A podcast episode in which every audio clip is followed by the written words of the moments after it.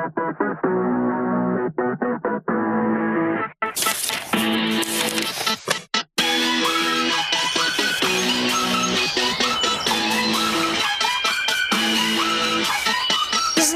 — это свобода.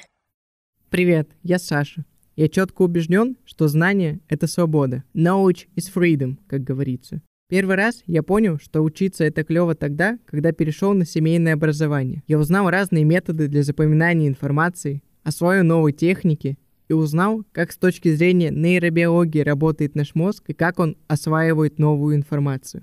Теперь я прививаю эту мысль своим ученикам. Я хочу сделать образование доступным и интересным. Уже более пяти лет я преподаю программирование и 8 лет работаю в детском лагере. А еще я работал тьютором и помог ребенку закончить год без двоек. До этого у него выходило целых пять. Мы вместе проделали огромную работу, и он смог избавиться от всех двоек, перешел в новую классную школу и полюбил учебу.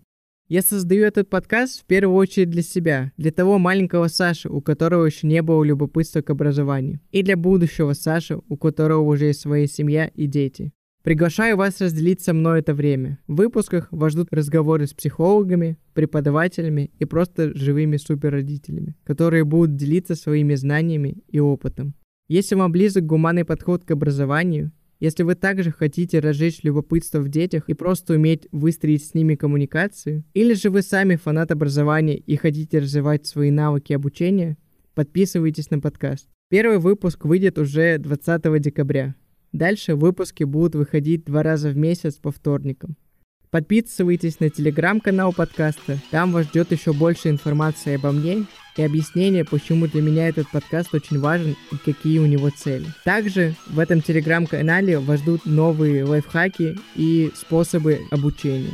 Подписывайтесь на мой инстаграм. Там вы увидите мою повседневную жизнь и сможете следить за процессом создания моей школы программирования и работы над этим подкастом. И помните, знание – это свобода.